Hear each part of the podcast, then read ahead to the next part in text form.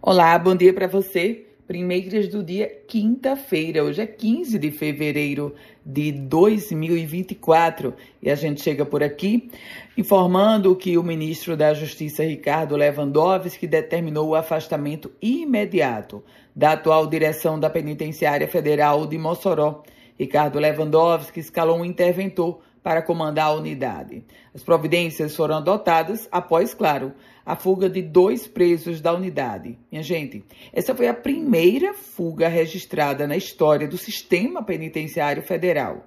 Sistema Penitenciário Federal que conta com os presídios de, além de Mossoró, claro, Catanduvas, Campo Grande, Porto Velho e Brasília. Aliás, Falando sobre esse assunto, a Comissão de Segurança da Câmara dos Deputados está cobrando explicações do ministro Lewandowski. Cobra explicações sobre essa fuga de dois presos.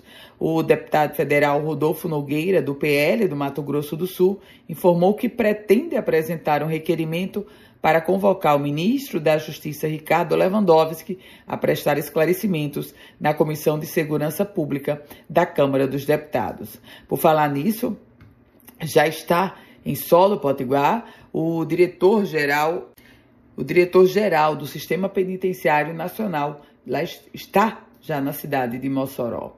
A gente muda de assunto e fala sobre saúde, porque o Rio Grande do Norte recebe hoje 29.800 doses da vacina contra a dengue. Segundo a Secretaria Estadual de Saúde, os imunizantes já serão encaminhados aos 19 municípios contemplados nessa primeira etapa. Concurso público para o ERN, para a Universidade Estadual do Rio Grande do Norte. Secretaria Estadual de Educação prorrogou até 6 de março o prazo de inscrição para o concurso para aquelas 24 vagas e cargos de técnicos da Universidade Estadual do Rio Grande do Norte. A informação já foi publicada no Diário Oficial do Estado. Os valores dos salários variam entre 3.100 e R$ 3.800. Por falar em valor, mas em um outro foco, valores das tarifas dos ônibus intermunicipais. Novas tarifas dos ônibus intermunicipais e metropolitanos entram em vigor a partir de hoje no estado do Potiguar. E de acordo com o comunicado da Federação das Empresas de Transporte de Passageiros do Nordeste, a FETRONOR, e o Sindicato das Empresas de Transportes e Passageiros, o CETRANS, esse, o reajuste máximo chegará à população será de 12,5%. Isso porque, claro, varia o valor da tarifa dependendo da sua, do local para onde você está se deslocando.